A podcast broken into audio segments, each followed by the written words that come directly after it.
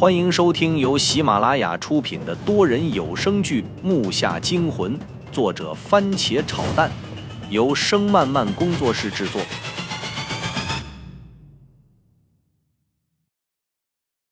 第一百二十六集。听他说，他并不是盗墓的人，而是大连这一带地下势力里算得上是有头有脸的人物。当然，他自己不会这么说，这些也是我分析的。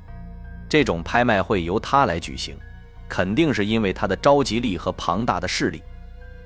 特别是举办这个拍卖会的油水更不会少，所以这个人既然有能力，又怎么会不捞呢？他的话语里明显的可以听出来有保留。要不是听说我是周南仓的孙子，他也不会和我这个孩子说这么多。想不到那个复制品竟然瞒了我这么多。看来我从生下来开始就一直走在这个家伙设的路线里。我一边配合周震，一边思考着这些问题。很快，音乐停止，会场也慢慢的静了下来。看来拍卖会要开始了，我心里有着期待，也有着紧张，想知道今天来到这儿到底能查出什么。这次拍卖的冠冕阴阳碎片的主人会不会是那个复制品？如果是我，这次绝对不会放过他。本来这件事问那个叫星宇的人就行了，不过这么一问反倒露馅，所以我还是忍住。幸好没走嘴说出来。大家静一静，静一静。谢谢各位老大赏脸来这次拍卖会。既然是五年一次，那一定会有好的东西给大家展现。现在我们就开始。下面请出第一件拍卖的宝器。主持人啰啰嗦嗦的说了一大堆，第一件根本不是冠冕阴阳，而是别的。我白激动，心想闻这烟味还得闻多久啊？拍卖会进展得很成功，大家都在热情高涨地喊着价钱，时间一分一秒的流逝，我们坐在角落里感觉都坐累了。秦霄进掏出手机，光明正大的说：“老大，两点多了。”说完，我心里咯噔一下，这也太能拖了，都第五样古董了，还没到冠冕阴阳。看来我们今天要请假了，不只是今天，可能明天也要请。我急得汗直流，一点困意都没有。所有人也是一样，但他们都不是因为着急，而是被一件件古董给吸引了。一共十几桌，不下几百人的目光齐刷刷地注视着台上，再看台上白光明亮，最亮的光线投射在呈上来的古董上。让所有人可以清晰地观察到那些在我眼里跟破烂没什么区别的东西。现在的我就是想赶紧看到冠冕阴阳，然后不管是抢还是怎么的，弄到手走人就好。这个时候很少有抽烟的，每个桌子换上的夜宵早就凉透。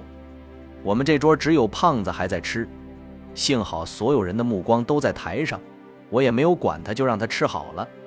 毕竟，可能这辈子这样的地方就来这么一回，让他过过瘾。下面我们要呈上的这个宝贝可不一般，我想在场的各位老大有的可能听说过，不过这次的这件宝物可有些不一样。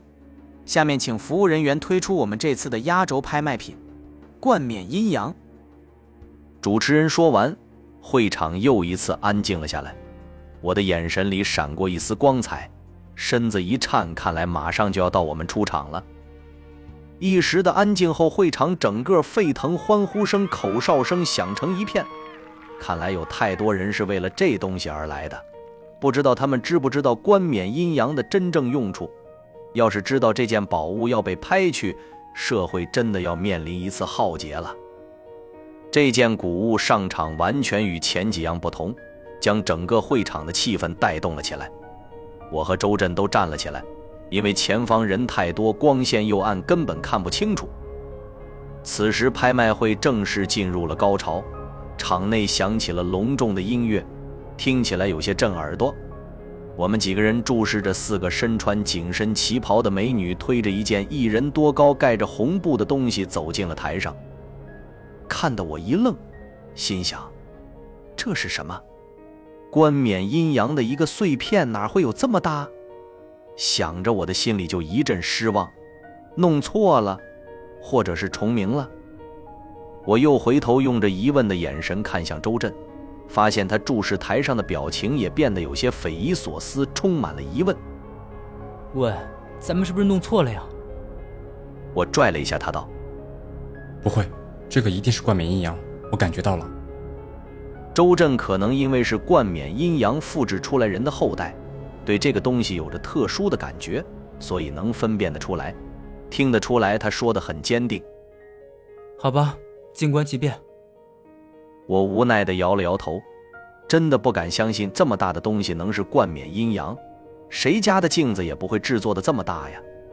看这体积好像石头，四周还是隆起的。在众目睽睽之下，主持人又絮叨了几句后，一扬手把那张红布扯了下去。当这件古物一露面的时候，我顿时就傻了，哪是什么镜子，根本就是颗名副其实的石头，或者说是琥珀之类的东西。我们几个看得哑口无言，连胖子手上的动作都停了下，甚至也跟着我们站了下来。会场内鸦雀无声，最后还是主持人打破的安静。这就是我们这次的压轴拍卖品，大家可能都有所了解。这是一个尸检，我想这东西的珍惜程度大家都知道，物以稀为贵。特别是它的里面还有一件神器级别的宝物，就是传说中的镜子，冠冕阴阳的碎片。在杂书上记载，这个镜子有着神秘的力量，但谁也不知道有什么力量。能亲眼见证这种力量的人，也只有今天得到这件宝物的人。大家现在开始，起价在五百万。我操，尸检！我身体一颤，竟然是个尸检。那尸检里面岂不是会有具尸体？然后听到后面的数字时，我的心彻底凉透了。起价就五百万，这个东西不得排到天上去？看来只能抢了。